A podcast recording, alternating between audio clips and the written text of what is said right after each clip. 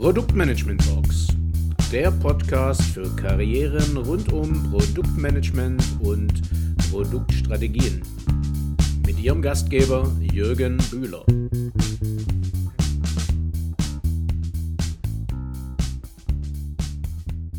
Hi und herzlich willkommen zu einem neuen Product Management Talk von mir, Jürgen Bühler von Cavisio, mit meinem Gast Daniel.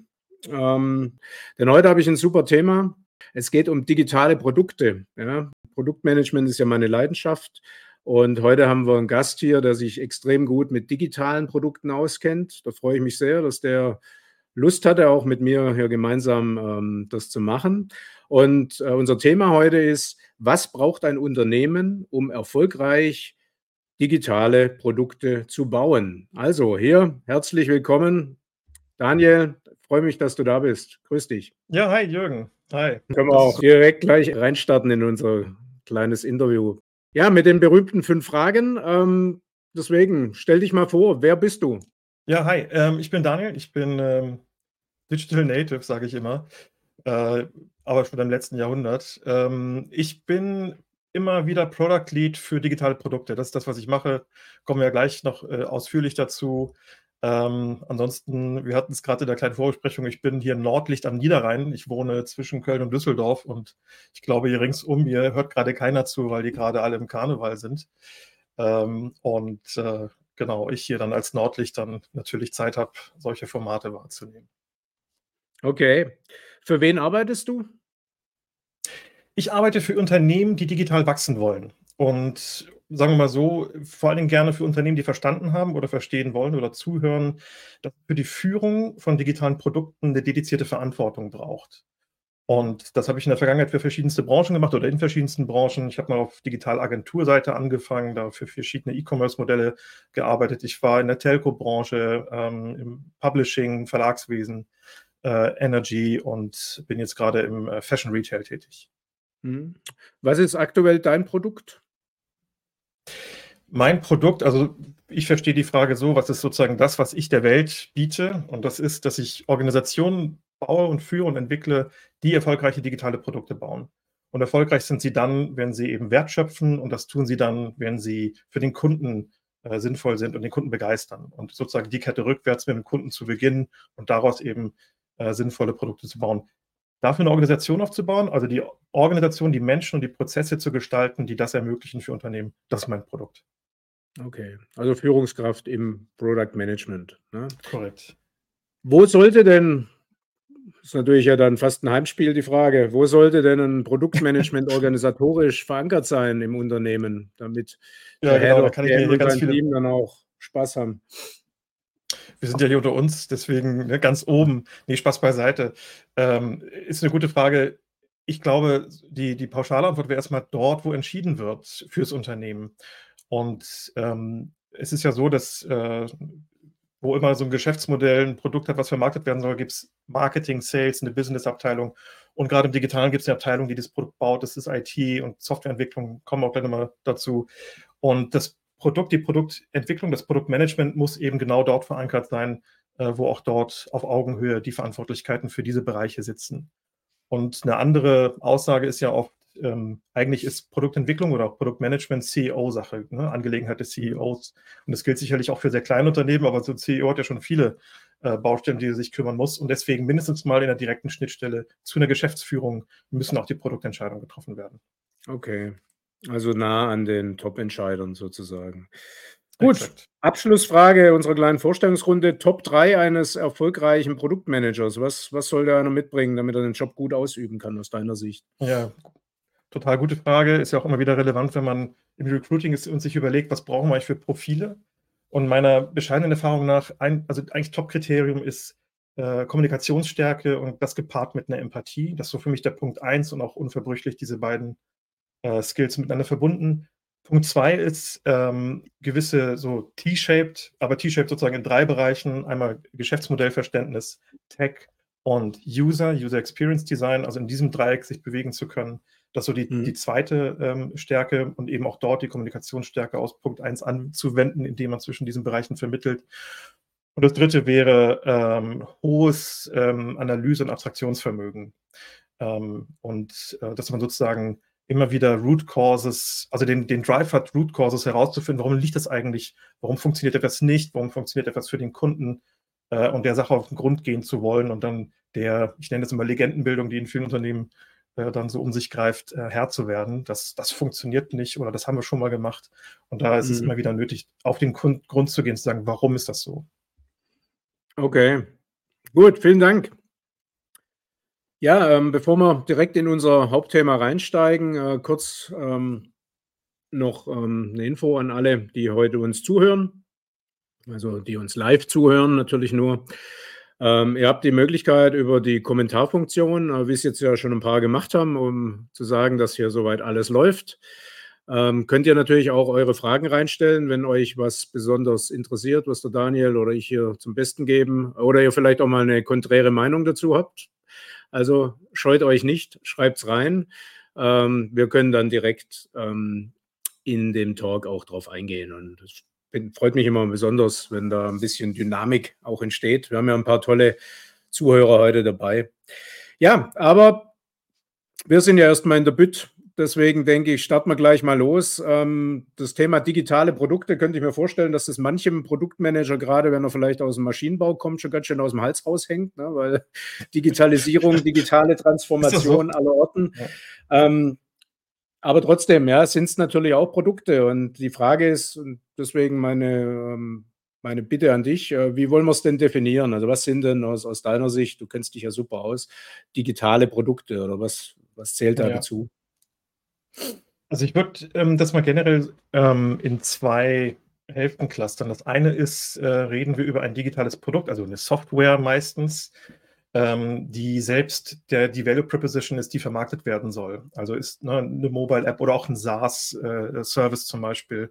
Und ist also mhm. das digitale Produkt das, was verkauft werden soll. Das ist so für mich die Klasse 1 und die Klasse 2, ohne das jetzt werten zu wollen, äh, ist ein digitales Produkt oder ein digitaler Service, der Teil einer größeren Wertschöpfung ist äh, oder auch Teil einer Customer Journey ist.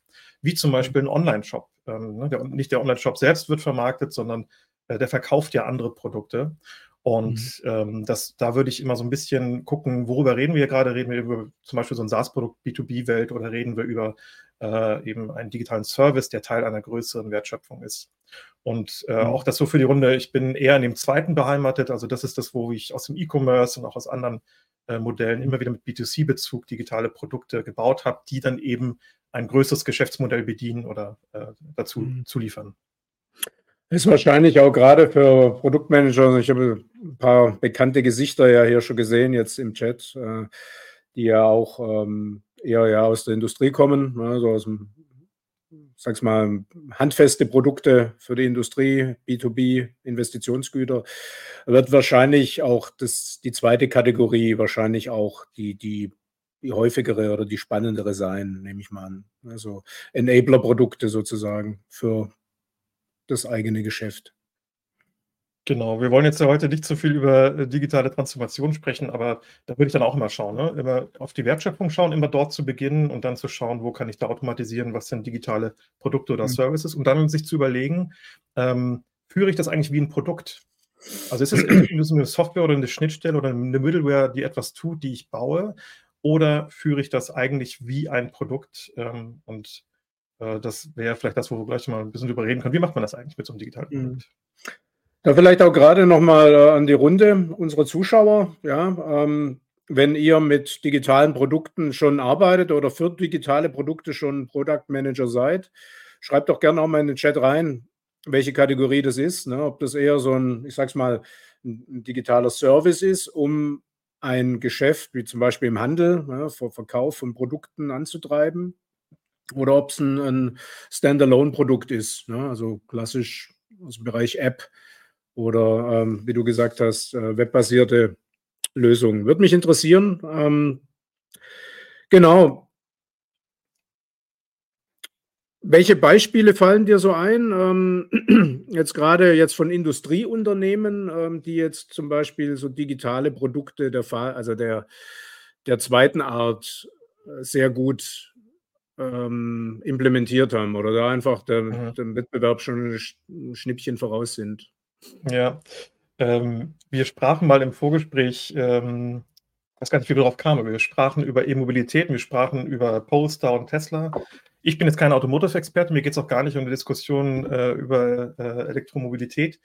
Ähm, aber ich finde Tesla immer wieder ein gutes Beispiel und Polestar macht das ähnlich gut und wahrscheinlich viele andere auch, ähm, dass eben das digitale Produkt mehr ist als das Interface, äh, was ich zum Beispiel bediene, ähm, sondern dass man eben in der, Vertikal in der Vertikalität, also in dem Gesamtprodukt, ähm, schon daran denken muss, was will ich eigentlich für eine Kundenerfahrung auslösen. Und das ist eben, wenn ich mir zum Beispiel anschaue, äh, wie konfiguriere ich einen Tesla äh, oder auch einen Polestar. Ich möchte gerade keine Werbung machen für einen der äh, Marken.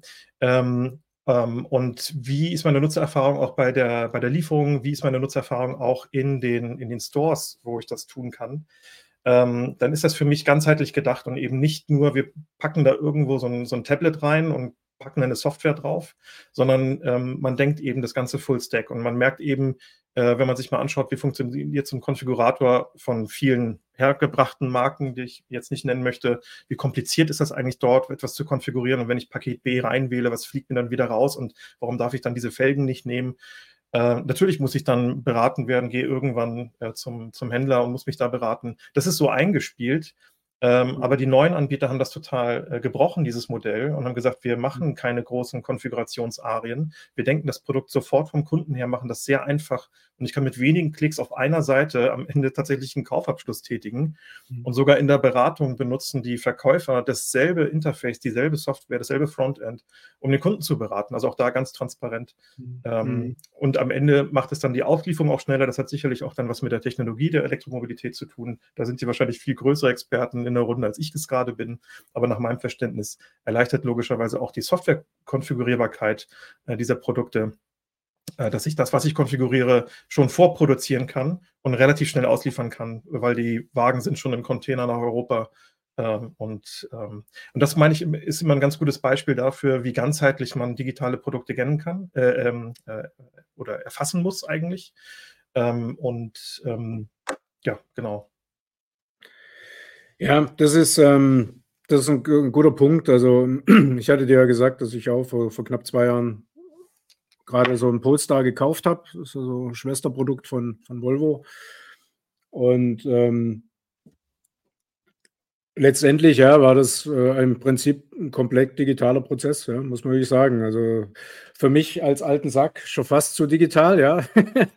also äh, weil ich noch eher so, so nach dem Motto äh, Geld gegen Produkt, ne? Also das war tatsächlich so, irgendwann kam eine Mail, ja, die, die Karre ist jetzt in Den Haag oder irgendwie in Rotterdam.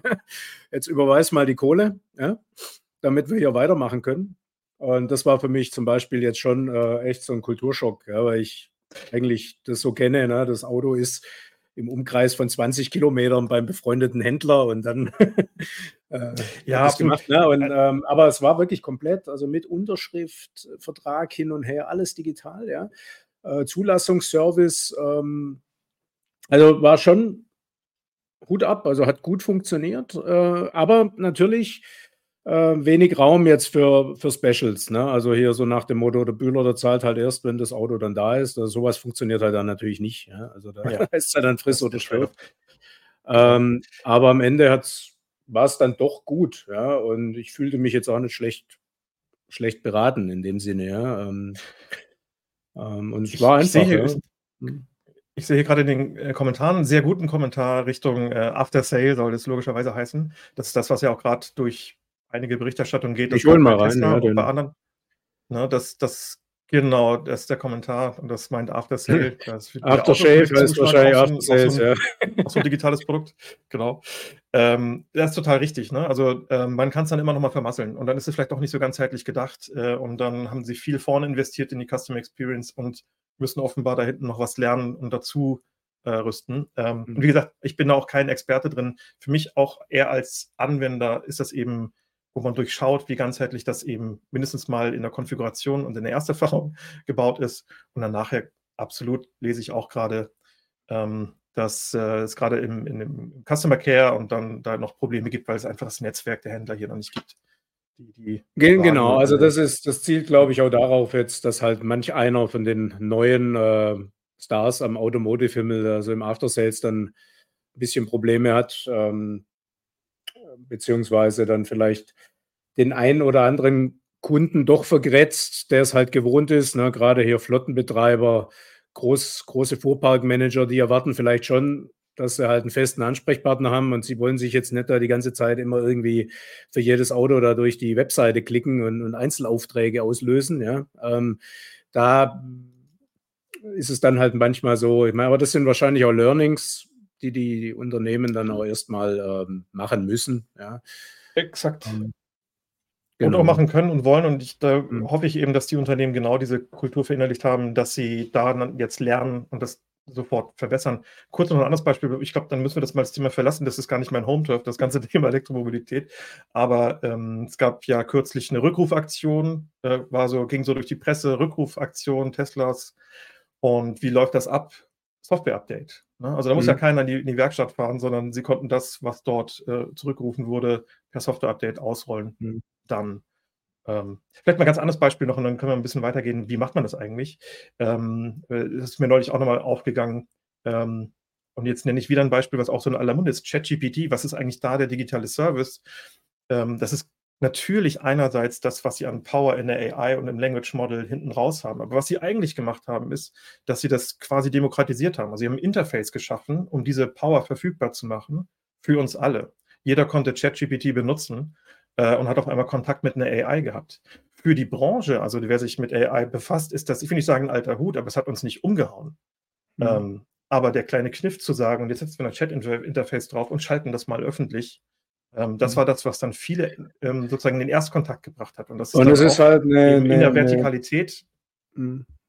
Die haben ja die User gut abgeholt, auch mit einer guten UI. Ne? Das ist, äh, weil ich hatte ja clean, einfach, Sachen schon ausprobiert. Maschine. Ja, ich hatte schon ein paar andere Sachen ausprobiert, wie vielleicht viele andere auch. Also so Bildgeneratoren und solche Geschichten, wo ich so dachte, mein lieber Scholli, ja, also ähm, ich, das ist nicht meine, meine Welt. Ja, also hier, ich, ich, ich habe auch jetzt nicht unbedingt Lust, äh, mich total zu verbiegen und hier fünf, äh, fünf komische Software-Sachen zu installieren, um dann ja. in irgendeinem Chat irgendwas einzugeben. Das ist halt bei ChatGPT schon super. Ja. Also es ist wie bei Google eine Zeile, man gibt was ein, kriegt das Ergebnis, kann es dann nachschärfen. Ähm, wer will, kann das schnell rauskriegen. Äh, ich habe hier noch gerade kurz ähm, vom Thorsten Krebs, ähm, der auch meint hier mit äh, Teil der Digitalisierung wenig Specials. Ne? Es, es ist halt so, die Prozesse Absolut. sind halt am Ende digitalisiert und sind erstmal fest. Und man kann nicht für jeden ja Kunden für jeden kleinen ähm, Fall eine extra Locke äh, dran nähen. Ähm, genau. Und äh, macht sich natürlich, wenn man den Mut hat, es dann auch durchzuziehen, an vielen Stellen hinten raus halt dann, äh, ja, hat man natürlich vielleicht den einen oder anderen Kunden, der sagt, nö, ich mache was anderes, aber bei sehr vielen Kunden macht man sich halt leichter, weil einfach äh, die wissen, was sie kriegen. Ne? Hm. Ja um mal so ein bisschen abzuleiten auf digitale Produkte. Jetzt kann ja nicht jedes digitale Produkt einfach sagen, oh, wir machen alles ganz einfach und, und, und lean und, und schlank. Beispiel Online-Shop. Und da braucht man diese Filterfunktion. Trotzdem vielleicht, was das Muster dahinter ist, ist das Senken der kognitiven Last für den Anwender.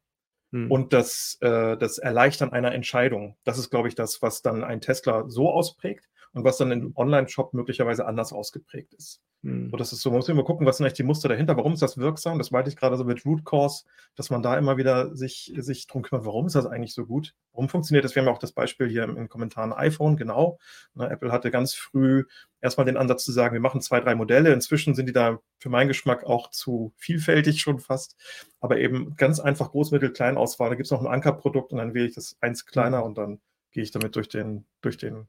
Da passt äh, vielleicht gerade vom Rolf das Kommentar gut. Ich, schreib, ich lese es mal vor, aber für die Podcast-Hörer, dass sie wissen, was hier abgeht. äh, schreibt, um hier wirklich Services zu bauen, äh, die auch Jürgen begeistern, muss man die Bedürfnisse von vorne bis hinten kennen. Hier gibt es noch oft äh, riesige Defizite in den Prozessen und Zuständigkeiten. Ja, wie siehst du hier die Rolle der Kundenzentrierung und die Einbindung in die Prozesse? Ich denke, das ist so ein Thema, was wahrscheinlich gerade dich so als E-Commerce Menschen natürlich auch irgendwie erwischt, ne? weil ich weiß ja, wo du Absolut. arbeitest, so eine Firma, die jeder kennt, ne? ein riesen Handelsunternehmen. Mhm. Genau. Ähm, das heißt, von Oma Agathe, ja, die da hin und wieder ihre Hausschlüpfer kauft, bis hin äh, zu irgendwelchen hippen äh, Teenies, ne, die sagen, ich brauche den, den tollsten Sneaker oder den, den, den höchsten Plateauschuh oder was auch immer. Äh, kauft da jeder ein. Ne? Und die sind natürlich auch unterschiedlich äh, getrimmt, was das Thema ähm, ja. Medien respektive Computer- oder Tablet-Nutzung angeht. Ja? Ja. Wie geht ihr damit um, ähm, da möglichst viele Leute irgendwie abzuholen? Ja, also ich würde da auch so ein bisschen auf das generelle Muster nochmal abstellen. Also Nutzerzentrierung ist nicht nur etwas, du hast es gerade so formuliert, womit wir auch zu tun haben, sondern was uns im digitalen Produkt total treibt. Zumindest mich. Ähm, und das hat auch was damit zu tun, wie ich die Organisation aufstelle, äh, die dieses digitale Produkt verantwortet und bauen soll. Und äh, Nutzerzentrierung würde auch etwas an der Organisation tun. Und wenn ich die, äh, die Frage von dem ähm, Kollegen hier richtig auch auslege, ähm, äh, Zuständigkeiten und Prozesse sind da zwei Worte da drin und Defizite. Und was ich daraus höre, ist zum Beispiel auch sowas wie Silos, die es in vielen Unternehmen gibt. Und wer ist jetzt eigentlich für was zuständig? Wer kennt den Kunden eigentlich am besten? Und äh, wenn man digitale Produkte baut, äh, würde man immer versuchen, wenn man es gut machen will, dass man crossfunktional zusammenarbeitet und dass man eben nicht so ein Silo hat, hier ist Marketing, Sales, da ist die IT und dann hat man so ein Auftraggeber-Auftragnehmer-Verhältnis im Unternehmen. Und das läuft dann erst in der Geschäftsführung irgendwo zusammen und da, aber auf operativer Ebene muss man sich nicht einig werden oder wird man sich auch nicht einig. Ähm, das ist etwas, was man, wenn man digitale Produkte erfolgreich bauen will, unbedingt auflösen muss. Und äh, das ist für mich immer ein Auftrag in, im Produktmanagement. Gerade das Produktmanagement, ich habe es vorhin gesagt, Erfolgskriterium ist Kommunikationsstärke und die braucht man eben dafür, um zwischen diesen Disziplinen zu vermitteln und ähm, dort auch für die Transparenz zu sorgen, was ist das gemeinsame Ziel, was ist unsere Vision für dieses Produkt ähm, und äh, wie verstehen wir den Kunden. Das, da wollte ich nochmal drauf zurückkommen. Ähm, das heißt also, ähm, wichtig ist immer, dass man gemeinsames Verständnis darüber hat, wie man Erfolg in dem Produkt definiert und ähm, dass eben nicht zwei, drei Abteilungen das irgendwie unterschiedlich definieren. Und eine Empfehlung gerade bei digitalen Produkten wäre, Erfolg immer ganz nah am Kundennutzen zu definieren. Also kriegen wir es den Kunden begeistert und im besten Fall kriegen wir es hin, dass der Kunde diesen digitalen Service auch organisch wieder nutzen will, ohne dass wir ihn wieder für viel Marketing einkaufen müssen. Das wäre so ein mhm. bisschen die, die Königsdisziplin, dass das gelingt. Und Nutzerzentrierung. Hm. Nee, sprich zu Ende, sorry, wenn du gerade. Ja, äh, äh, Nutzerzentrierung ist gerade was, was in der digitalen Produktentwicklung äh, wirklich der Kern ist. Ähm, man würde digitale Produkte immer iterativ, inkrementell ähm, äh, entwickeln und immer wieder am Kunden vertesten. Sowohl in der Discovery-Phase, also in der Validierung, wo ich Ideen entwickle, würde ich eben Ideen in Hypothesen umwandeln, die validieren, äh, sodass ich dann auch das, was ich da als Idee hatte, gut priorisieren kann. Und bei der Priorisierung kann man eben dem äh, Customer Value ähm, einen, einen, einen, hohen Wert bei, beimessen, kann man sagen, das ist uns wichtig. Aber darüber muss eben Einigkeit im Unternehmen sein. Wie priorisieren wir hier eigentlich, was entwickelt werden soll, damit es da nicht mhm. drei Meinungen dazu gibt.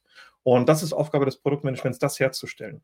Und das mhm. ist für mich so, da schließt sich der Kreis zur Kundenzentrierung. Wenn also Customer Value Teil der Priorisierung ist, sicherlich nicht allein, ähm, aber eben sichtbarer Teil und es auch eine Einigkeit darüber gibt, dass dazu, ähm, dass da so priorisiert wird in diesem Unternehmen für die digitale Produktentwicklung, dann ist schon mal viel gewonnen äh, für die mhm. Kundenzentrierung. Ich habe gerade einen Kommentar, den würde ich gerne noch äh, mal vorlesen und das passt ja. dann auch ganz gut, nur mal so als Überleitung zum Thema, wie Nutzenzentrierung äh, überhaupt funktioniert. Zu dem Thema hatten wir uns ja auch was überlegt. Mhm. Und zwar, ähm, hier kann ich leider den Namen nicht sehen, weil ähm, das sind wahrscheinlich die die Profileinstellungen von der Person in LinkedIn. Ähm, ein LinkedIn-User schreibt, viele ähm, Unternehmen haben die riesige Herausforderung Omnichannel, Gender, Alter, Neutralität.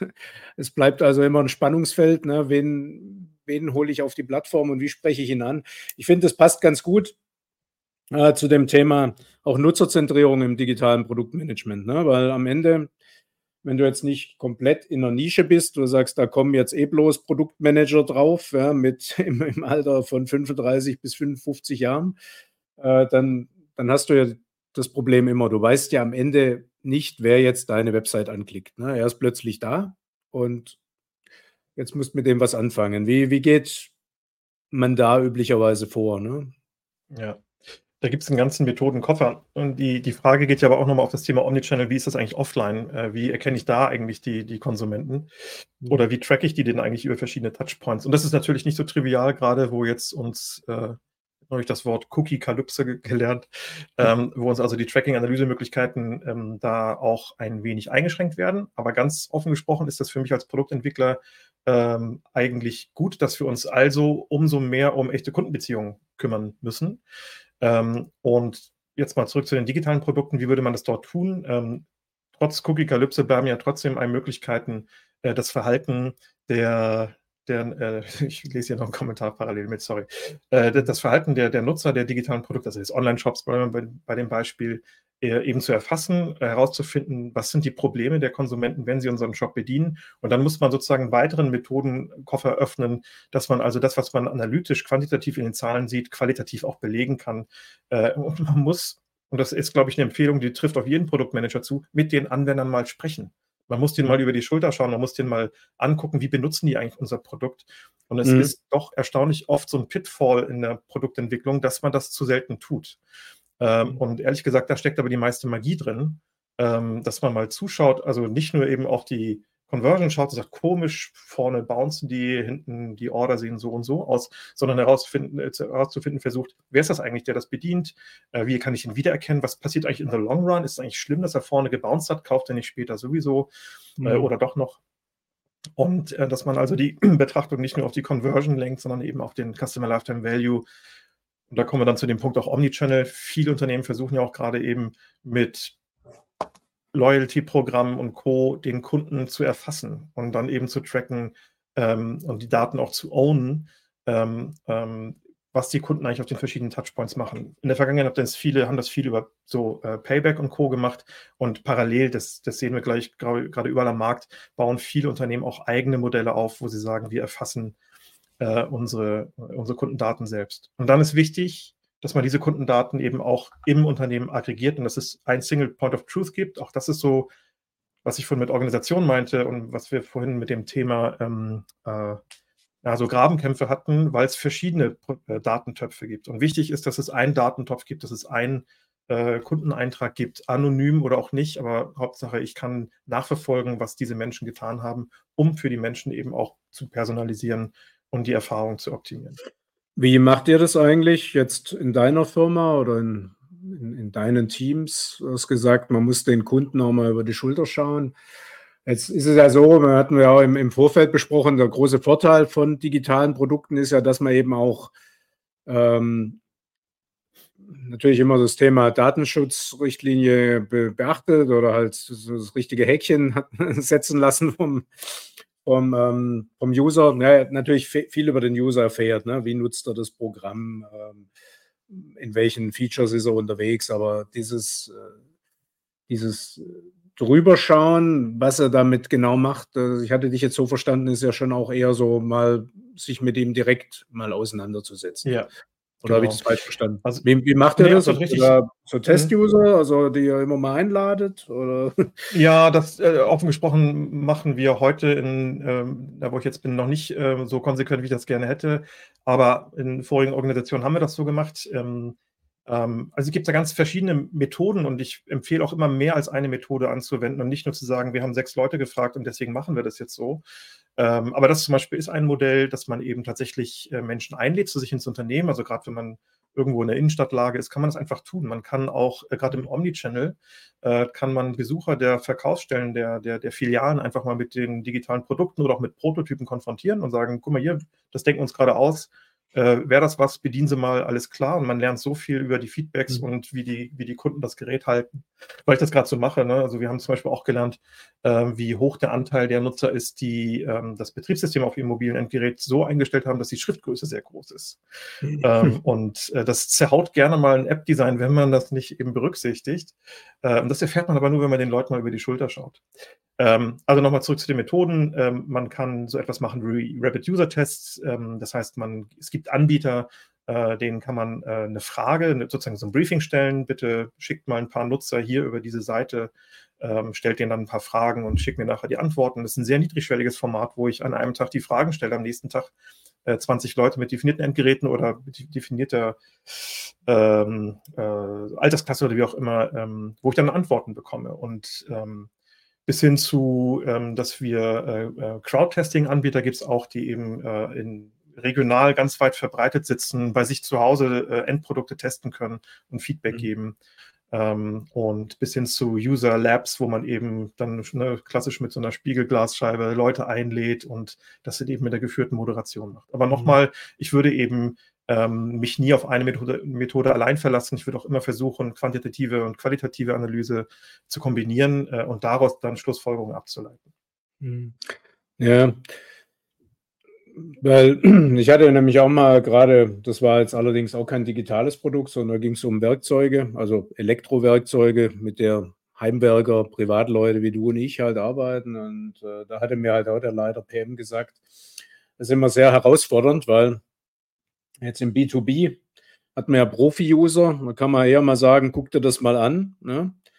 Was meinst? Ähm, während im, im Consumer-Bereich willst du ja ein Produkt oft so machen, dass es wirklich, ich sage es jetzt salopp, jeder Idiot bedienen kann. So.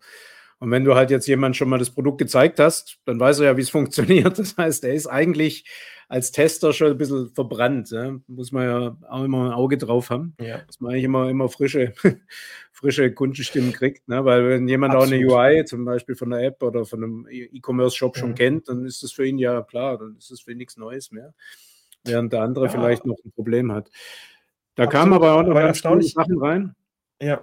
Blend es mal ein. Ähm, weil es kam vorher auch so die ähm, Punkt, einer hatte geschrieben, ne, One Size Fits All ist, ist bei digitalen Produkten auch nicht, nicht so einfach, also zumindest wirklich alle abzuholen. Ähm, der Alexander schreibt, ja, dass, dass da natürlich vielleicht jetzt auch neue äh, Technologien, ja, wie die künstliche Intelligenz äh, helfen können, ja, also die mhm. Produkte und auch die UI noch intelligenter zu machen, ne? dass das wirklich die Software oder das Produkt äh, mit, ja, mit, mit, jedem mhm. Menschen gut äh, verständnisvoll umgehen kann, ja. Mhm. Äh, auch in verschiedenen Sprachen zum Beispiel oder halt mit Spracherkennung, äh, solchen Themen, ja. Exakt, also ich, ich glaube, das ist jetzt in dieser Runde auch keine groß neuer Ansatz, aber ich würde es auch äh, so zwei Rollen für AI. Das eine wäre, wie kann ich eigentlich AI einsetzen in der Produktentwicklung? Zum Beispiel in der Analyse. Also Beispiel, das wäre noch eine Quelle von ähm, von Kundennutzungsfeedback wäre äh, Kundenfeedback. Ne? Also wie man macht so Umfragen, man macht dann diese NPS-Umfragen oder über Zendesk oder wie die Anbieter alle heißen und kriegt wirklich viel, viel, viel äh, natürlich sprachliches Feedback in diesen Freitextfeldern. Und früher haben wir dann immer Studenten dran gesetzt, die uns das dann ausgewertet haben. Was war denn wohl diesen Monat besonders oft? Und heute kann man einfach eine AI drüber laufen lassen, die das analysiert und wirklich gut versteht und relativ schnell dann sagen kann, das ist übrigens gerade ein Painpoint, das lesen wir aus den natürlich mhm. sprachlichen Antworten raus und nicht über Klick, Klick, Klick äh, 1 bis 10. Also das ist nur ein Beispiel, ähm, wie man AI also sozusagen in der Analyse und in der Produktgestaltung einsetzen kann. Und das andere wäre natürlich als Erweiterung der Produktfunktionalitäten. Und dann ist das Thema Sprache und Übersetzung sicherlich eins, Content-Generierung generell äh, wäre sicherlich eins, was man äh, da sehr gut einsetzen kann. Genau. Hm, genau. HMI, ja, das ist halt auch gerade nochmal ein Ding, adaptive HMI. Ähm, das ist halt so dieses Thema, ja, was, was glaube ich, gute digitale Produkte halt von schlechten unterscheidet, ne? dass er halt einfach äh, intuitiv viele Leute, von vielen Leuten gut bedient werden können, ja, nicht nur von, von äh, ja. einem bestimmten Typ Mensch. ja. Genau, und aber ohne eben One Size Fits All, das hatten wir auch in den Kommentaren zu sein. Absolut, ja. Genau. Mhm. Mhm. Gut.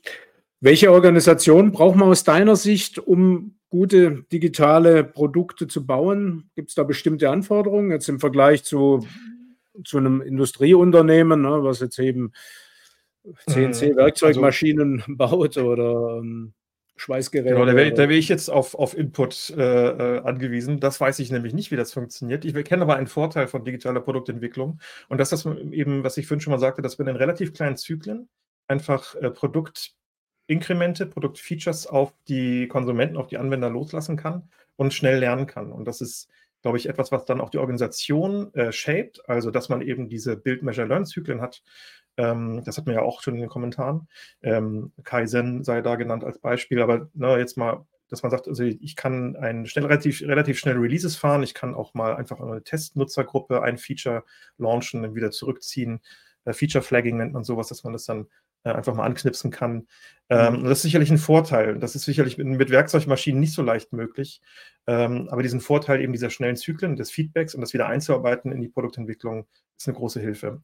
Und ich glaube, ein, ein Hauptaspekt der Organisation, die ich für vorteilhaft halte, ist eben das ganze Thema crossfunktionale Kollaboration, dass man also gemeinsam an diesem Produkt arbeitet und ähm, dass zum Beispiel derjenige, der im Product Lead ist, äh, nicht nur so ein, ich nenne es jetzt mal ein bisschen äh, so, so ein IT-Projektmanager ist, der so Befehlsempfänger von irgendwem ist, sondern der wirklich auch das Produkt durchdringt, der das Geschäftsmodell versteht und jederzeit auskunftsfähig dazu ist, was ist jetzt aus Business-Sicht oder aus Kundensicht gerade besser oder schlechter mhm. wenn man in der Entwicklung gerade eine Rückfrage hat. Und das halte ich für einen starken Product Owner oder Product Lead eben für essentiell, äh, dass man das versteht und dann nicht äh, in so einer Proxy-Situation ist. Und ja, diese Kollaboration ist, muss sich. Mh. Hm, das ist ein Thema, was, was ich auch immer wieder vor die Brust bekomme, ähm, auch in Diskussionen, aber auch, auch so in, im Gespräch mit Kunden. Gerade wie zum Beispiel jetzt gerade der Product Owner im Unternehmen interpretiert wird. Ne? Ich meine, im Idealfall, so habe ich eigentlich verstanden, auch ein bisschen eingelesen zu dem Thema, ist ja ein Product Owner, gerade bei einem digitalen Produkt, wenn er für ein abgegrenztes Feature oder Produkt äh, verantwortlich ist, ist der ja im Idealfall der Produktmanager für das Produkt. Ja, also jemand, der nah am Kunden ist, der sagt, hey, dieses Produkt muss dies und jenes können, damit es der Kunde ja. benutzt, kapiert, das Nutzen stiftet. Ne? Ähm, meine Wahrnehmung ist allerdings, dass in sehr vielen Bereichen die Product Owner dann äh, doch eher ähm, so ein bisschen, ich sag's mal so, als, als Projektleiter missbraucht werden. Ja, An, am Ende, hier hast du noch ein Feature und da ist noch ein Produkt, dann haben wir noch eine andere App, machst die auch noch und irgendwann haben die dann x Produkte. Und ich meine, das funktioniert auch bei den ähm, Industrieproduktmanagern sehr selten. Ja, also ähm, es ist immer gut, wenn ein Produktmanager eine Produktfamilie oder eine wichtige Applikation hat, auf die er sich dann konzentrieren kann das ist sozusagen das eine, was wichtig ist. Das andere ist aber auch, dass eben die Verantwortung für das Produkt sollte nicht auf mehreren Hüten lasten, sondern es muss tatsächlich, wenn der Product Owner heißt und das auch sein soll, ähm, dann muss der die Verantwortung fürs Produkt haben. Äh, das wird dann manchmal so aus Product Owner Sicht, ähm, ähm, ich sag mal, missverstanden als, haha, dann habe ich ja hier die Macht und ich darf allein entscheiden. Nein, diese Verantwortung ist eben eine sehr große Verantwortung und ich muss mit den Stakeholdern sprechen und diese Stakeholder sind nicht die anderen, sondern man muss sich selbst als Stakeholder begreifen äh, und ein Stakeholder-Team auch bilden, genauso wie der Product Owner sein, sein Entwicklungsteam hat, äh, eben auch mit den Stakeholdern da in, in engen Austausch gehen und für Transparenz sorgen. Und was jetzt auch gerade nochmal als, als Frage kommt, ähm, ähm, oder erstmal noch zu dem, zu dem Punkt, ähm, für mich ist das immer wieder auch ein Aufbrechen der Silos. Also solange ich über die anderen und wir spreche, ist in der Organisation eben diese gemeinschaftliche Ownership oder diese, die, die Produktverantwortung noch nicht klar definiert. Ähm, und solange es so ein, ein, das ist Sales, das ist Vertrieb und die wollen was und das wollen wir aber nicht, äh, dann haben wir nicht die richtige Kommunikation. Es gibt genug Ansätze, Methoden, Prinzipien, Frameworks, die eben sicherstellen, dass zur richtigen Zeit die richtigen Leute über die richtigen Sachen sprechen, die Entscheidungen treffen. Und darüber muss Einigkeit hergestellt werden. Wer entscheidet was, wann, wozu? Welche Rollen haben wir eigentlich und was ist die Verantwortung eines Produktmanagers und wie, ne, wie wichtig ist uns äh, Kundenzentriertheit bei diesen Entscheidungen etc. Darüber muss es ein gemeinsames Verständnis im gesamten Unternehmen geben und nicht zwei, drei Meinungen. Mhm. Mhm. Ich habe hier ähm, gerade, wir können gerade noch mal einen Kommentar reinholen. Genau, das habe ich auch parallel gelesen. Ich muss aufhören, parallel zu mhm. lesen, während ich rede. Also Rolf, ähm, den kenne ich auch schon eine Weile, ähm, muss man zusagen, der ist natürlich wirklich userzentriger par mhm. excellence. Mhm. Dem seine Firma Eparo ähm, die, mhm. Äh, die haben sich spezialisiert auf User-Tests, User-Forschung. Ja, bekannt. Genau. Und er schreibt, ähm, der Schlüssel liegt für mich darin, dass das Produktteam eine tiefe Kundenempathie entwickelt und ja. auch lernt, welche Bedürfnisse die Nutzerinnen und Nutzer haben.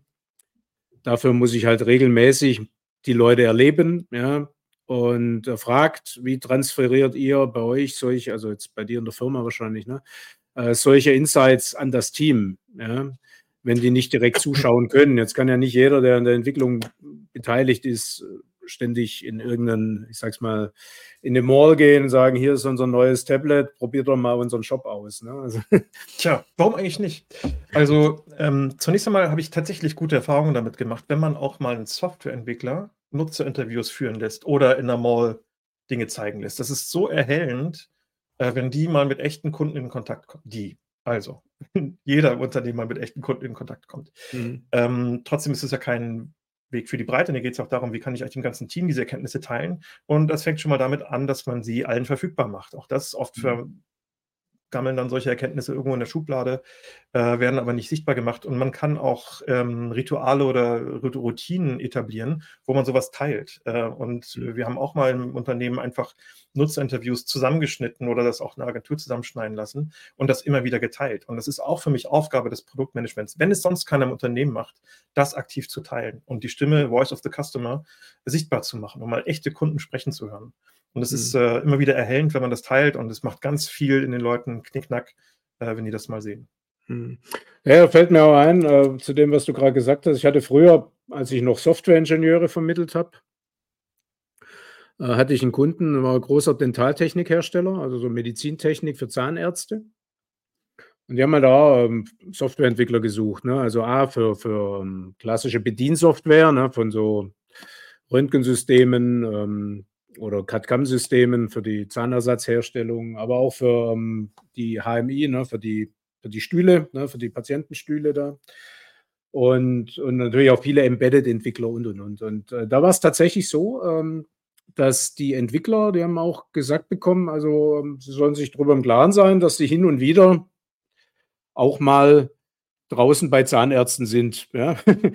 und, und einfach auch mal denen über die Schulter gucken, ja, wie die dann da halt mit ihrem Behandlungsstuhl da umgehen, um einfach mal zu gucken, auf welchen Knopf drücken die und von welcher Seite kommen die. Und das sind ja oft so ähm, Sachen, die man ja gar nicht im, am Reißbrett immer im Kopf, äh, im Kopf hat. Ne? Ähm, genau.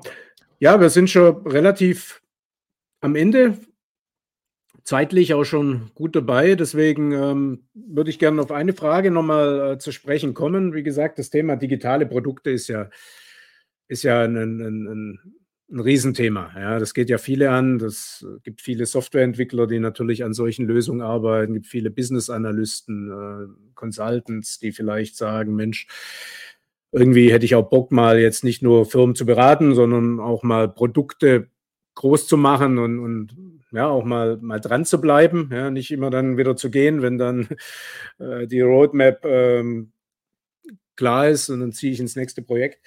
Ähm, das heißt, worauf ich raus will, viele Produktmanager für digitale Produkte ähm, haben das ja nicht gelernt, ja, oder, oder ähm, ja. kommen vielleicht aus, aus anderen Bereichen, ja, haben vorher was anderes gemacht. Was würdest du denn sagen, was müsste jemand so an persönlichen Eigenschaften mitbringen, ähm, um jetzt gerade als ja, ein Produktmanager für digitale Produkte oder halt ja so ein Allround 360 Grad Product Owner, ja, glücklich zu werden. Gibt es da was, also so Muster, die du erkannt hast jetzt in der Vergangenheit bei deinen Leuten?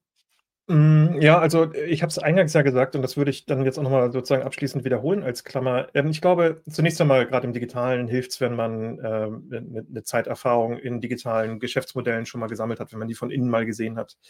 Ähm, das, das hilft sicherlich extrem. Äh, wirklich wichtig ist das Thema Kommunikationsstärke. Weil man muss vermitteln zwischen vielleicht Kreativen im Marketing oder sehr starken Vertrieblern ähm, mhm. und gleichzeitig mit einer Softwareentwicklerin sprechen und mit einem UX-Designer.